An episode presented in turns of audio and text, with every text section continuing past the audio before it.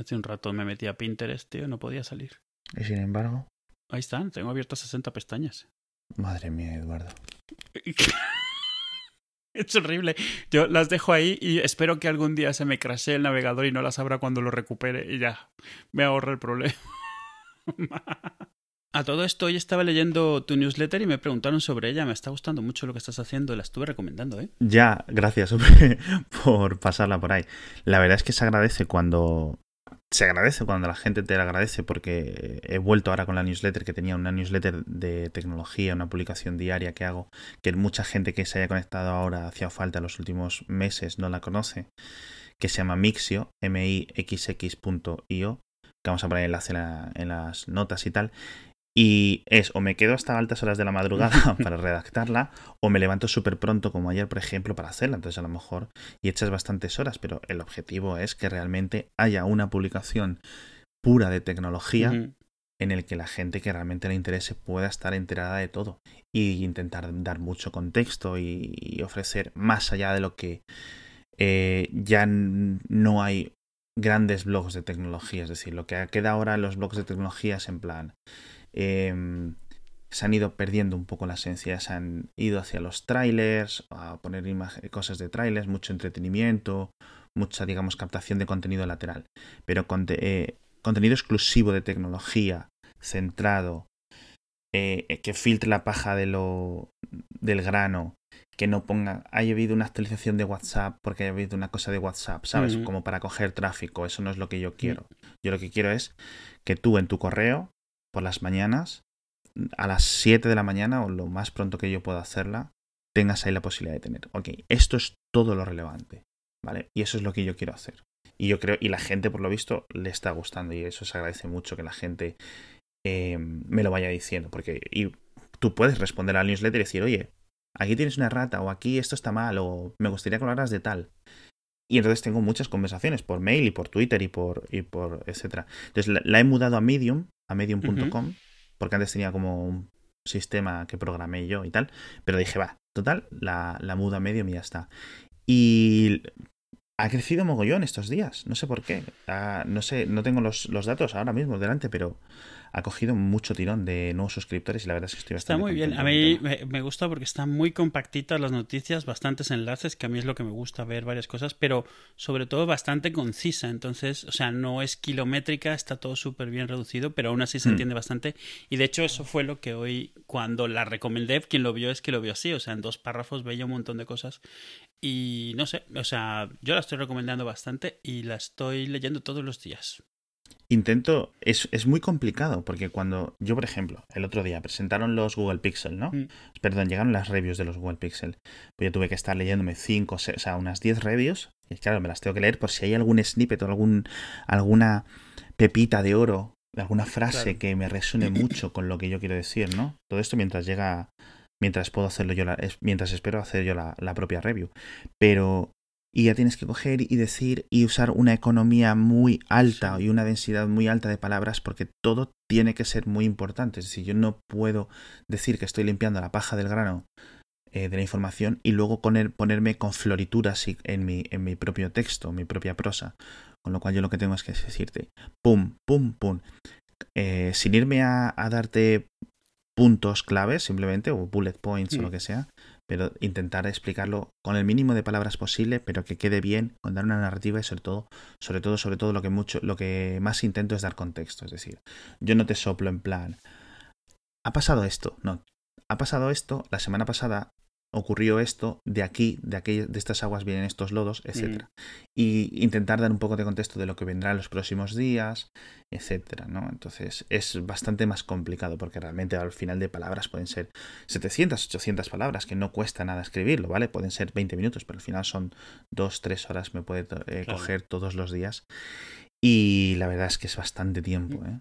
Bastante tiempo. Y se agradece entonces cuando la gente coge y te dice, oye, muchas gracias por hacerlo porque, bueno, en fin. No, yo, yo como alguien que es genéticamente incapaz de resumir nada, envidio mucho la gente que lo hace, lo hace bien y la verdad es que está bastante bien hecho aquí. O sea... Estamos entrenados. Al final, así, llevamos 10 años de entrenamiento en Twitter para intentar poner cosas súper densas en, en, un tweet. Y al final es donde hemos aprendido todos. Pues sí, no, pues está muy bien. Que la gente se suscriba. Suscribíos a la newsletter de Alex. Está muy bien. Bueno, la gente sabe que nosotros somos como muy pro spoiler, si eso tiene sentido. Pro spoiler. Pro spoiler, es decir, pues como los pro vida en, en Estados Unidos. Y somos pro spoiler, no nos importan los spoilers, de hecho pensamos que tienen un componente bueno a nivel como herramienta social, ¿no? Pero quería comentar un poco lo que ha ocurrido. Yo ya he vuelto a la séptima temporada de The Walking Dead, que tú la sigues viendo, ¿no? Sí, claro. O sea, sí, ha sonado como sarcástico, ¿no? Sí, sí, la estoy viendo.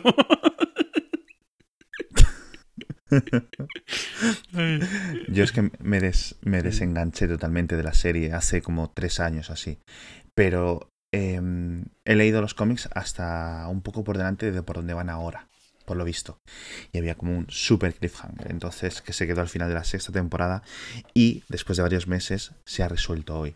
Y quiero comentar un par de cosas. Incluso yo siendo pro spoiler, me parece muy, muy, muy de malas personas lo que he visto hoy en Twitter. Bueno, y lo que he visto hoy en la prensa. Eh, yo quería saber si pasaba igual, ¿no? Eh, digamos, eh, cierto acontecimiento que en los cómics, así que he ido y he buscado ciertas palabras clave en Google Search, en Google.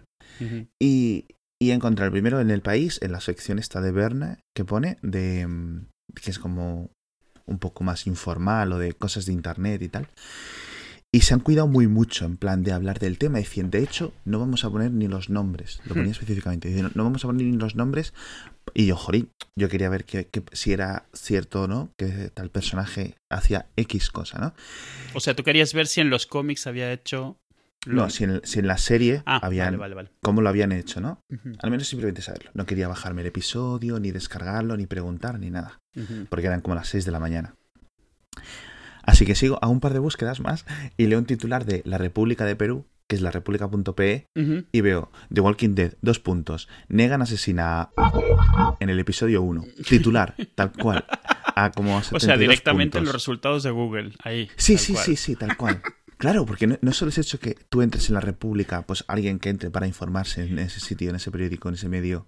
No, no. O sea, es que en directamente los resultados de Google, pum, ahí ya estás. Ala. Eh, señores de la República, un poco, madre mía. O sea, es que, es que eso lo veo hasta indefendible. Porque mira que nosotros lo hemos defendido en plan. Sí. Hombre, es que tampoco podemos estar aquí esperando a la gente una semana a que vosotros hable, a que vosotros vayáis a ver la película. Si tantas ganas tenéis, no sé qué. Pero, ¿tres horas? Alguien, alguien decía por ahí eh, eh, en Twitter que está bien no, o sea, no cortarse con los spoilers, pero por lo menos eso, 24 horas. Darme tiempo de verlo, que claro, con, con, la diferencia horaria te lo baja una hora muy rara y pues hasta que llegas de la oficina o lo que sea, del trabajo. Yo puedo ser, yo, yo, sé que puedo, si, si me cruzo en el ascensor de la oficina contigo y no hay nadie más, sé que podemos charlotear en plan, oye, ¿habrán matado a tal persona? Aunque no lo hayamos visto, ¿vale? Pero como pone en Twitter o en, la prensa tienes, yo que sé, una responsabilidad, o es, no sé, como un código deontológico para no hacer estas cosas. Pero bueno, en fin. Vamos al turrón. Te preguntaban, mm. y es gente, pues eso, decía eh, Manu Mateos en Twitter, te preguntaba, ¿cuál es la resolución máxima a la que puede digitalizarse una película en película propiamente dicho, es decir, en, en este film de nitrato de nitrato de plata es Sí, bueno, depende, hay muchos químicos, pero vamos, sí, de film, de película, de... Sí, del rollo. Sí. Y le dije yo una pregunta en plan, ¿de esta cuñada? Respuesta cuñada, en plan, mira, me suena que va por aquí, hmm. ¿vale? Y si esto fuera la cena de Nochevieja y fuera 1995 y no tuviéramos internet ilimitado en nuestros smartphones, seguramente te tuvieras que quedar con esa respuesta. Te quedarías tan y Claro, ya está. La respuesta mía era en plan, bueno, el límite lo ponen los átomos, es decir, tú coges y con un con una cámara y un microscopio apuntas desde muy cerca a intentar sacar el máximo detalle que haya capturado esa cinta en su, en su exposición original. Si la resolución es tan infinita, de la misma forma que si yo hago un dibujo en un folio de papel, la resolución de ese dibujo es infinita. E infinito hasta el nivel, eh, pues eso, molecular del papel, ¿no? Y entonces lo que veo aquí mirando Twitter es que el pobre Manu Mateo se ha comido una es que hago scroll y sigue y sigue y sigue una lección de yo qué sé de bioquímica de clases entonces te voy a decir mm. dijo mira estaría bien que lo comentaras en el podcast y, y te voy a dejar que lo expliques bueno no, a ver.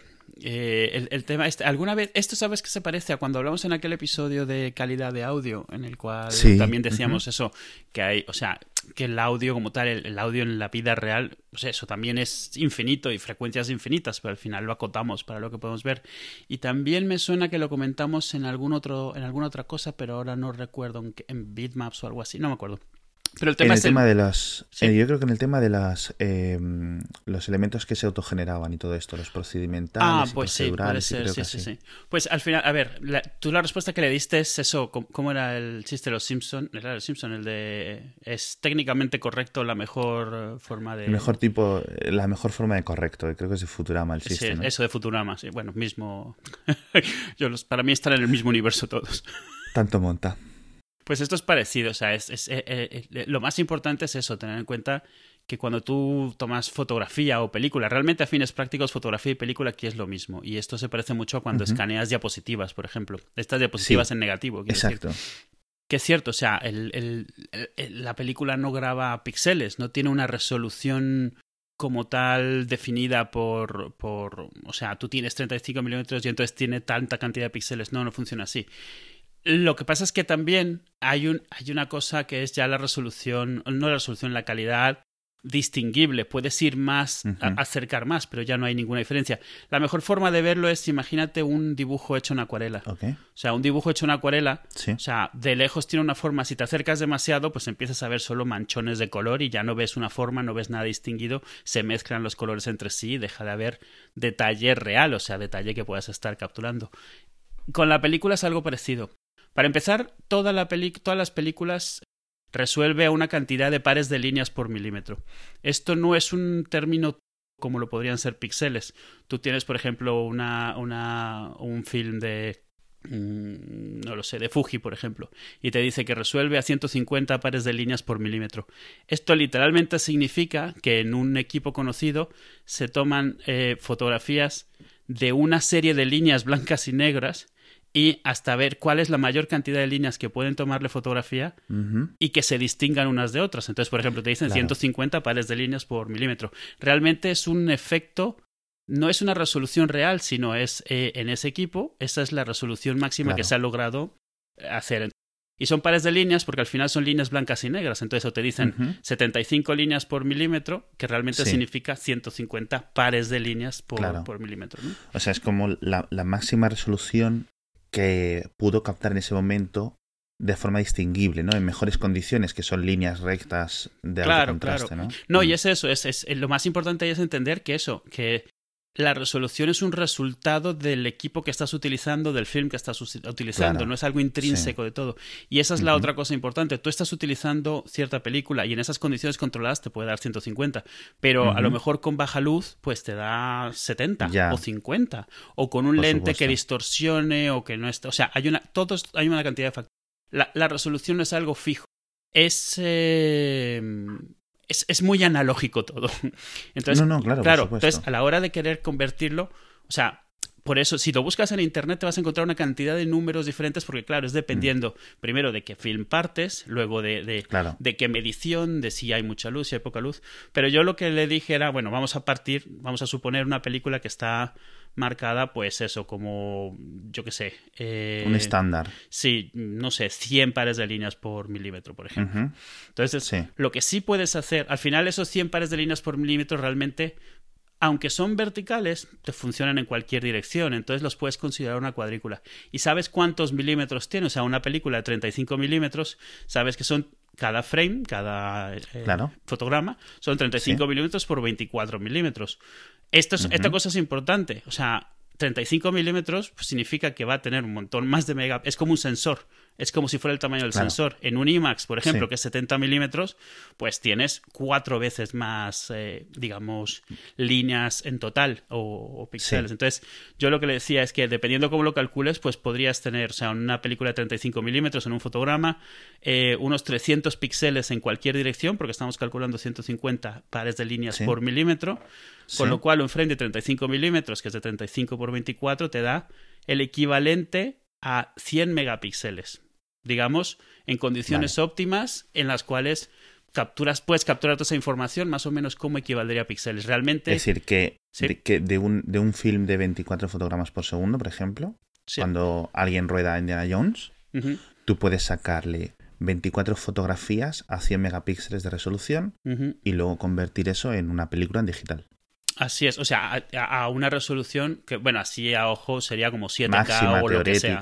Teórica, perdón. O sea, sería como 7K. Eso, pero estamos hablando que eso lo puede sacar incluso una peli en blanco y negro del año 50. O sea, vale. Porque... Dices 7K. Sí, pero, vale. pero estoy, o sea, a ver, es que ahora últimamente se empieza a utilizar los K más que los los megapíxeles y 7K es porque al final de cuentas los K lo que te mide es la cantidad de líneas de altura. Entonces 7K son 7000 píxeles de altura. sin, contar con el, el ratio, el, el 16 novenos. Claro, claro, claro. Solo píxeles de altura. Y bueno, esa es la otra. O sea, cada tipo de film tiene su propio ratio. y realmente tú cuando filmas a 35, realmente luego cuando vas a editar, quitas mucho de la imagen y haces reframing porque sabes que tienes resolución de dónde ir tirando. Entonces, el, resultado final de todas maneras es esos 35 por 24 con los que proyectas no necesariamente son los 35 por 24 con los que grabaste originalmente. Si es que grabaste a 35 milímetros, por supuesto. Pero bueno, o sea, era una, es una, realmente la forma más cercana de medirlo es esa, es coges el, rating más o menos promedio de, la cinta, líneas por milímetro, pares de líneas por milímetro, y eso te da, lo, multiplicas por los milímetros que mide el fotograma, es muy aproximado. Y la realidad es que, dependiendo del tipo de lo que se haya grabado, pues no se, no, pero no se extrapola. Pero sí más o menos te puede decir lo máximo que puedes sacar antes de que realmente estás capturando píxeles iguales unos al lado de otros. O sea, porque ya no te da más eh, matices, esa, más, más variaciones esa película, no tiene más resolución. Entonces yo creo que, digamos, toda esta nueva eh, tanda de, y oleada de reescaneos que va a haber a resolución 4K de un montón de películas, por ejemplo, a Parque Jurásico o Regreso al Futuro, que ya están, muchas de ellas películas ya están en, en 4K o, o sabemos que van, los estudios van a querer sacarlas en 4K con el Blu-ray 4K, etcétera. Eh, la gracia es que de momento, si se hace el, el, propio y el concreto trabajo de digitalización extra, etcétera, en principio hay estudios encargados de hacerlo y hacerlo bastante bien por lo visto, eh, se va a hacer. Ahora, cuando nos vendan las teles 8K, ya nos vamos a quedar muy, muy ahí, ¿eh? ¿No? Sí, aunque realmente no termina de, no deja de ser subjetivo en el sentido que una tele de 8K hace mucho tiempo pasó de ser lo más parecido a una resolución retina, con lo cual, mm. eh, o sea, también es cierto. hace tiempo que no podías haber distinguido los píxeles, con lo cual, ¿qué más te da si un píxel, si dos píxeles son iguales unos al lado de otro? Lo, que yo, lo que yo no sé es eh, una cosa que en principio cuando dicen eh, esta nueva novedad, y yo cuando lo veo en, en, las exposiciones y tal, esto que le dicen el HDR, es decir, estos colores más de, con más gama, etcétera. Esto no lo no sé si lo es compatible porque dicen, no, es que para que haya un contenido en HDR, un vídeo HDR, en Blu-ray HDR, por ejemplo, necesitas una tele concreta y además necesitas que ese contenido haya sido grabado teniendo en cuenta este formato. Yo no sé si de un film viejo, vamos a decir 1980, se puede sacar el, esta información HDR o no lo sé, la verdad, pero bueno lo más probable es que no. O sea, que no, porque todo está pensado para la tecnología que hay en ese momento. De hecho, el mejor ejemplo de esto es los primeros programas de televisión que empezaron a integrar efectos en ordenador. Esos hoy en día no se pueden hacer versiones HD porque en esa época se hacía esos efectos en ordenador a resolución SD, digamos, a 480 líneas.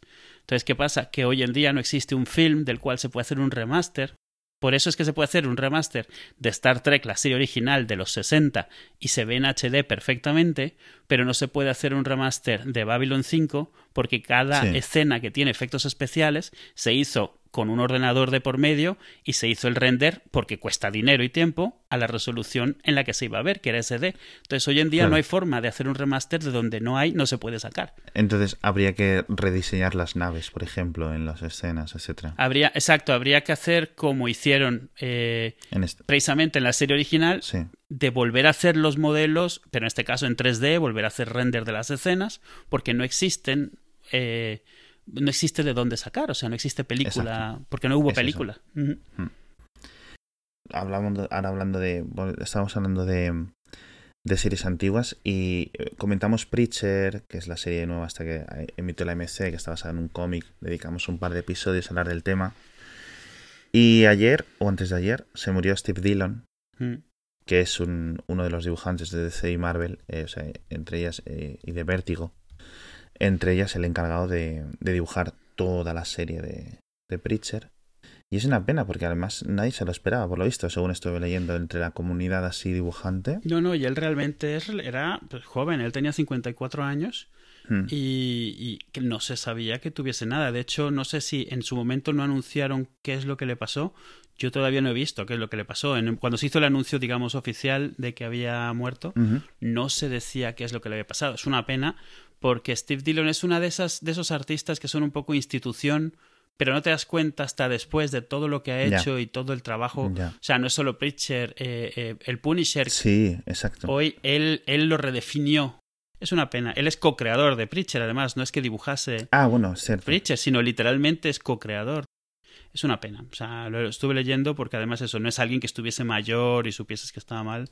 Y hablando de otras cosas que están muertas, 15 años del iPod, tío. ¿Qué te parece? Mm, ¿Hace cuánto que no tocas un iPod? Eh, mm, te lo digo, no ocho años. Ocho años que no Anda, hombre, ¿cómo va a hacer ocho años que no tocas un iPod? Sí, ¿piensas que debería ser menos? Yo creo que sí, tío. Date cuenta que desde, por ejemplo, el iPhone tiene nueve años. Nueve años y tres meses. O nueve años. Sí, pero es que no, si yo sé exactamente cuánto tiempo es, porque yo tenía un iPod y lo dejé en el bolsillo de un avión volviendo de México a España. y decidí no comprar ningún otro nunca más. Pero como castigo, no por otra cosa. Lo dejé por idiota. Yo me compré el iPod original, el de la rueda, que giraba de verdad. Y, Sí. y ese lo, ya cuando tenía un tiempo lo regalé y me compré el que tenía el trackpad, o sea, el que tenía Sí. la rueda que no era rueda. Eh, y ese fue el que dejé en un avión. Yo he estado leyendo estos días, eh, ayer y hoy, sobre lo del iPod. Y aunque es una cosa que es totalmente reciente, que todo el mundo sabe lo que es, eh, si me dices que el iPod tenía. Hace, cumple hoy 20 años, o 25 incluso, me cuadra. Y teniendo en cuenta sobre todo que el iPod es eso, anunciado en 2002, fue- perdón, eh, 23 de octubre de 2001 entre- Ujú. eh, realmente, Sí. pero bueno, entre pitos y flautas que se pone realmente es como un producto de 2002, sobre todo se populariza el, el primer, los primeros dos años fueron muy bajas las ventas de los iPod, eh, costaba una pasta, costaba una pasta y el rollo este digital y el rollo etcétera era muy limitado, además muy eh, centrado en Estados Unidos. Y a pesar de ser un producto que ha vendido como 350 millones de unidades o así, entre todas sus gamas, los iPod mini, los iPod nano, etcétera, Mm. se siente como un producto mucho más viejo, ¿sabes? Simplemente porque llegaron lo de los smartphones y digamos que de 15 años que, que van y lo siguen fabricando, bueno, eh, siguen fabricando el, el iPod Touch de quinta generación, el Shuffle y creo que el Nano último, ¿no?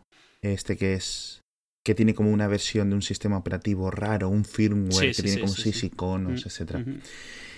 Pero claro, ya no está, ya no- Apple no tiene ni en apple.com, ya no tiene su sección dedicada. Hace tres keynotes que no, o cuatro keynotes Que que, nadie dice sí. nada de los iPod, etcétera. Porque de hecho el último que lo sacaron, el iPod de quinta generación, el iPod Touch de quinta generación, que tiene como un año y medio en el mercado, no se presentó ninguna, no se presentó, no se habló, simplemente apareció en la Apple Store. Y el anterior, el de, y, y el, el- perdón, el de quinta generación, el de quinta generación tiene un chip A8 que es como el del iPhone 6. Ujú. O sea, fíjate dónde estamos. Pero el anterior, el de cuarta generación, estuvo desde 2002 sin actualizarse el iPod Touch.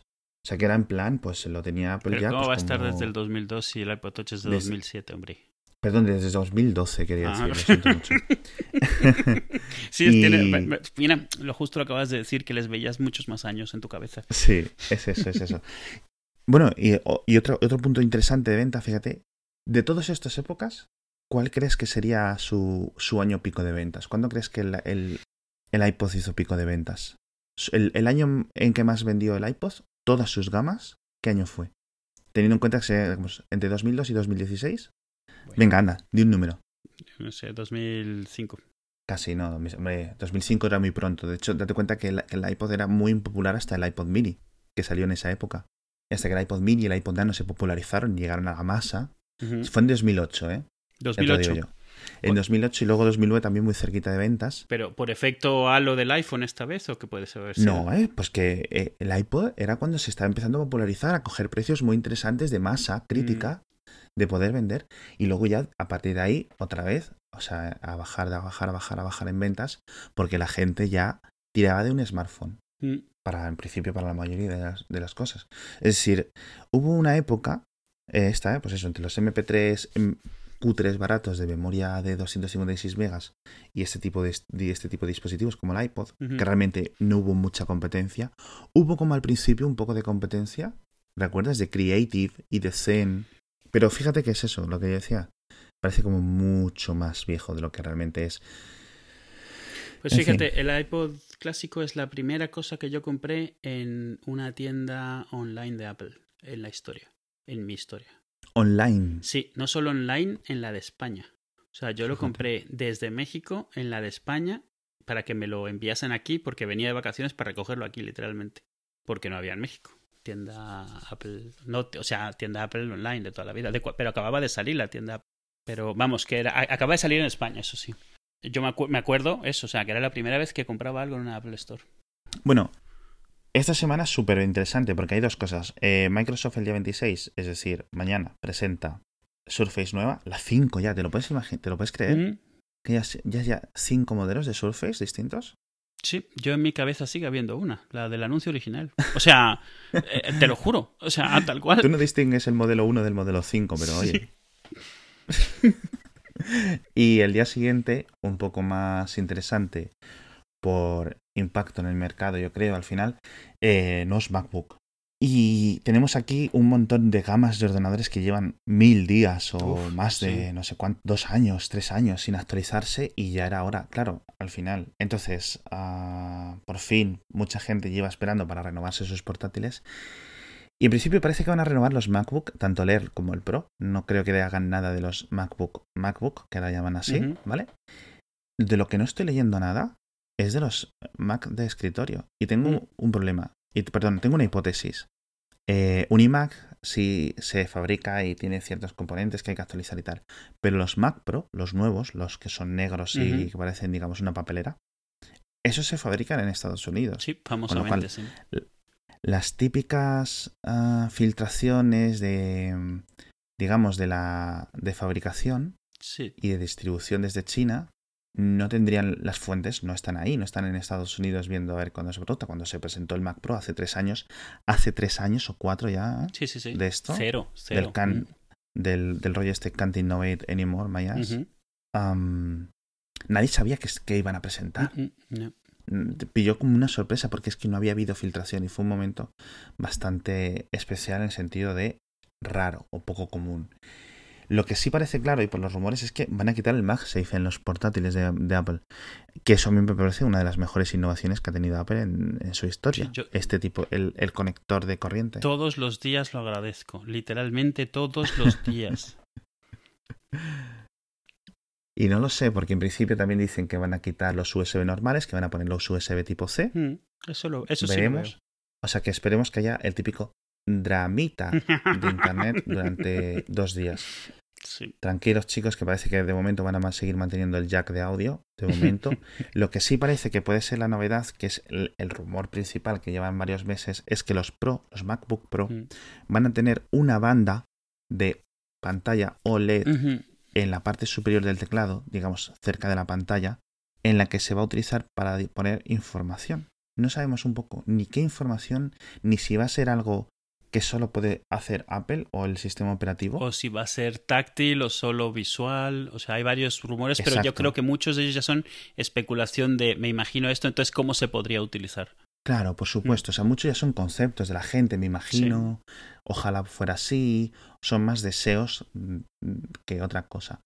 Pero ahí yo lo veo bastante interesante. Que si va a tener sensor de Touch ID, un montón de cosas que se van diciendo un montón de tiempo. Pero que claro, hace tanto tiempo que no se actualizan los MacBook ni para cambiarle cosas básicas, que dices tú, ¿qué está pasando? ¿no? Bueno, yo también espero sobre todo baterías mucho mejores a nivel de horas de horas de funcionamiento. A nivel de resolución, los MacBook, los retinas se quedarán igual, sin ningún problema. Nuevos procesadores con MacOS Sierra. Y la verdad es que es una actualización bastante aburrida, pero es que son portátiles, no hay mucho que añadirles. Ya bastante que les han añadido esto, ¿sabes? El, eh, lo de la pantallita esta, ¿no te recuerda? ¿No hubo algo en Windows durante un tiempo de que tú podías tener una segunda pantalla que solo ponía notificaciones cuando el equipo estaba eh, en, reposo? ¿No te suena? Yo no sé de qué me suena, pero claro, lo busco y yo... Yo me suena eso en plan el típico gadget que te compraba así que estaba mm. conectado de alguna forma, pero nada de Nada de ningún sistema. Voy a, voy a buscarlo y si lo encuentro lo comentamos en el próximo episodio. Más que nada por, por, por porque no estoy loco. Hmm. Estoy seguro que esto, eso existía. que era algo que incluso llegó a salir algún portátil donde si lo tenías cerrado tenías una pantallita pequeña que te enseñaba algunas cosillas. Pero bueno, lo importante no es eso. Lo, lo, lo importante ahora de los rumores, lo más grande realmente, si es que los rumores son terminan siendo ciertos, que no lo veo yo del todo, es el tema de, del CPU, del ARM. Ah, bueno, a ver. el, el, cuento de, de. ¿Cómo es? Pablito y el lobo, sí, esto es como la televisión de Apple. O sea, llevan tantos años prediciéndole que si algún día llega a pasar, van a decir que lo ya han llevado diciendo toda la vida, pero bueno. Sí. Estos días está. recircula cada dos, tres semanas el típico. Se encuentra un código que referencia a ARM dentro de MacOS o de MacOS X a la MacOS, no sé qué. Y es una cosa que y todo es el mismo ciclo. Ah, no, esto es lo típico que lleva un año, una década, o no sé cuántos años, que está puesto desde hace tiempo, ¿no? De esto del Hurricane y todo el tema. Veremos, no sé. Mm, ya lo hemos comentado muchas veces. Yo creo que no da para más. Mm. Si llegan los MacBook con ARM, llegarán de alguna forma rara. No llegarán, digamos, de una forma tan obvia. Sí, no creo que sea como los no, creo que sea como los Windows con ARM, que, que era literalmente en vez de un Intel una ARM. Hay muchísimas desventajas de hacer algo así, con relativamente pocas ventajas. Habiendo pasado yo tres cambios de CPU en Apple, si mal no recuerdo, Apple los cambios de CPU los hace con mucho cuidado y, los hace solo cuando puede mejorar de forma sustancial. Es cierto que si cambian a ARM el aprovechamiento de batería sería muy grande, pero también es cierto que el sacrificio de un montón de cosas que hoy en día son vitales para Apple, que es el, el, tema Bootcamp, el tema compatibilidad con Intel, el tema compatibilidad de, de poder compilar sin mayores problemas. Entonces, no, no, porque tú lo uses, sino porque las cosas que tú usas como usuario dependen de esas. Eh, todo el tema este de, de, Parallels, todo esto depende de que tengas un CPU Intel. Eso no, no es fácilmente sacrificable solo por tener más batería. Pero algo que sí que pueden hacer, que me recuerda una de las transiciones que tuvieron, es literalmente tener dos, no dos cores, sino dos juegos de instrucciones, tener tanto Intel como ARM. Eso sí significaría que podría ser solo para equipos caros, porque literalmente tienes dos CPUs diferentes, pero el formato que están escogiendo ellos de, de, binarios les permitiría tener binarios para ambas plataformas en la misma máquina. Y solo utilizas Intel, o sea, arrancas Parallels, utiliza Intel, arrancas el Safari y arrancas eh, YouTube y arrancas el Mail, utilizas el ARM, porque Apple siempre ha sido mucho de, tipos de usabilidad. Y así es como dan su usabilidad típica en vídeo, tal, no sé qué. Y a mí me parece que esto es un poco en esa línea. Convertir también el tipo de usabilidad. Y de la misma manera que durante mucho tiempo has tenido en portátiles, no solo de Apple, tarjetas duales gráficas y solo usas la tocha cuando la necesitas y cuando no usas la que ahorra mucha, mucho, mucha potencia. Eso es justo lo que te iba a decir, que me recordaba ese estilo de tener una gráfica, lo que le dicen discreta, que es la que va ahí integrada en, el propio, en la propia CPU al lado, o tener un chip externo, digamos, mm, quieto, parado, hasta que el sistema operativo detecte que tiene una carga gráfica que merece la pena despertar ese chip, a pesar de su consumo extra, ¿vale? Claro. Ahora, ya te digo, dos CPUs que funcionen como CPU, imagino que la X86 seguiría utilizando, siendo, digamos, como la maestra, ¿vale? La principal, es decir, que si delega cosas a la RM, la RM nunca hace de principal principal, ¿vale? Mm. O a lo mejor sí, o a lo mejor sí, a lo mejor es la ARM la que mueve todo MacOS X, como macOS, y delega cosas a X86 cuando necesite cosas X86, digamos, procesador Intel.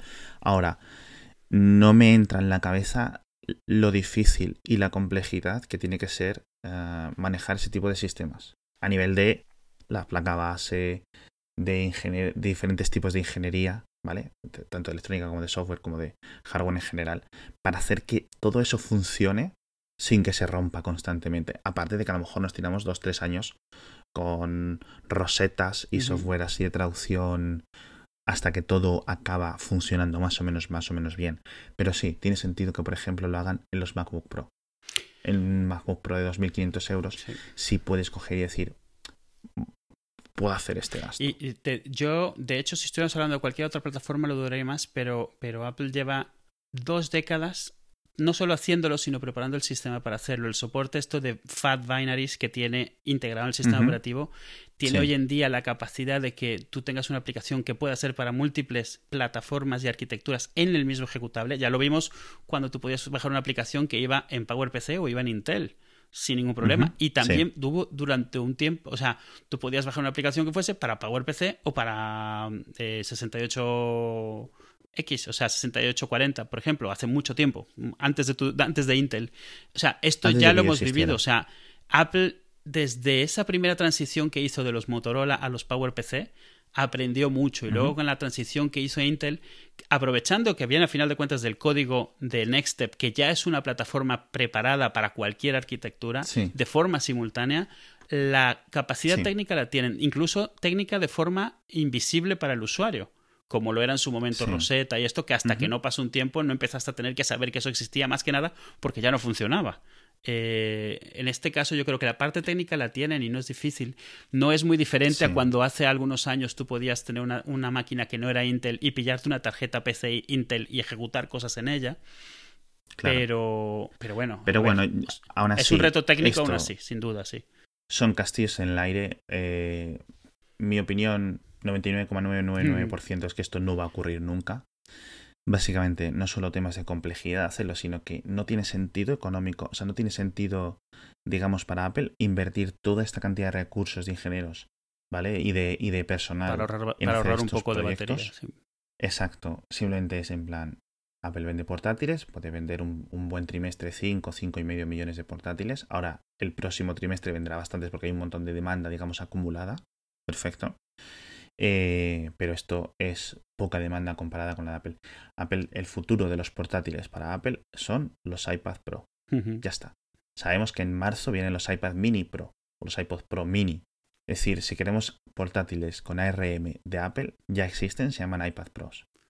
si me preguntas hacia dónde va a ir todo, ah, dónde va a invertir Apple los recursos, va a ser en ser, hacer más inteligente iOS del iPad. Mm en hacerlo aún más potente, con aún más funcionalidades que, hace, que hagan que la gente flexible, sí. Cuando, exacto, que hagan más flexibles, que hagan cuando la gente decida, tengo que comprarme un nuevo ordenador, ¿vale? Un iPad Pro o un MacBook. Y dicen, y empiezan a hacer sus cábalas, y dicen, jo, por ejemplo, una cosa sencilla como hacer una screenshot en un iPad, en, por, por cómo es iOS, sigue siendo un rollo. Hmm. ¿Vale? Pero en, en macOS es muy sencillo desde hace 20 años porque está establecido en el propio sistema. Es decir, son dos idiosincrasias del sistema y totalmente distintos. En el futuro, ya te digo, vamos a ir todos hacia cosas como esto de Google Andrómeda si lo ponen, o iPad Pros, mm. o, o, lo que quieran decir. De hecho, mm, sigo, sin, sigo sin verlo. Yo no sé qué es lo que harán. Ya te digo. volvemos a ver un poco a lo de siempre. Si fuera tan inteligente como para verlo clarísimo, no estaría haciendo un podcast, estaría en Apple. no uno gratuito, sin duda. ¿eh? Esto tenéis que hacerlo así, ¿no? Y, y es lo que hay. Yo creo que si estáis esperando por un MacBook con RM, mi opinión es que no va a salir, no será tuya. No, no, no. Yo, yo, lo, yo honestamente, por eso yo digo que solo siendo dual, porque es la única forma en la que me lo imagino, que realmente es una forma de decir, eh, o sea, no va a dejar de haber lo que hay ahora, solo va a haber una cosa más. Y que es una complicación, y que es una cosa súper complicada. Sí. porque si esto fuera la Apple de 2004 en la que los portátiles representan una cantidad de ingresos gigantes para Apple, pero ya es como, ok, no necesitamos digamos, no, les no se pueden permitir prestarle tanta atención para hacer algo tan complicado que les va a retornar tanto. Dicho lo cual, eh, parece que lo estamos preparando para que Apple nos calle la boca el jueves y presenten MacBooks con ARM, pero, pero bueno, en fin. Al menos sería interesante, ¿no? Como espectadores del mundo de la tecnología. sí, no, y yo como usuario de Apple de toda la vida, yo no niego que a mí todavía me sigue emocionando ver Macs nuevos. Mm. O sea, está bien que se haya comido toda la atención el iPhone y en su momento el iPod, pero a mí ver Macs nuevos, para mí lo que, o sea, la señal de, para mí sigue siendo de, la vida de, Apple y de lo sano que está, son los Macs. A mí el día que quiten los Macs se me viene Apple abajo. Entonces, ver renovación en los Macs o evolución siempre me da muchísimo más gusto que cambios en, en el iPhone, si te digo la verdad. En fin, y poco más. Y poco más. Hala.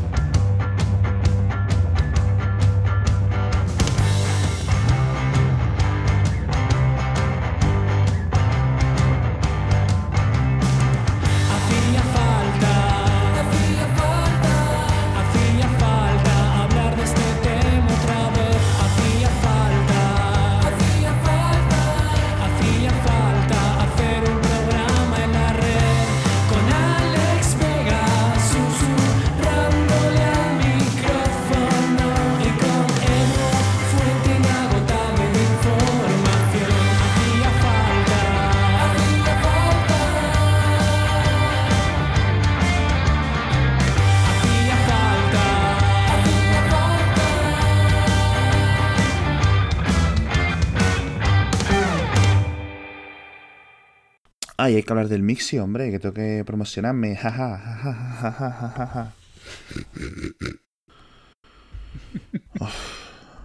Yo hasta estoy haciéndote el favor de leerlo. Vete a la mierda. No, lo digo en serio, que al final no lo leía porque ya tenía como un montón de newsletters, se me empezaron a pilar, dejé de leer, ahora lo estoy leyendo.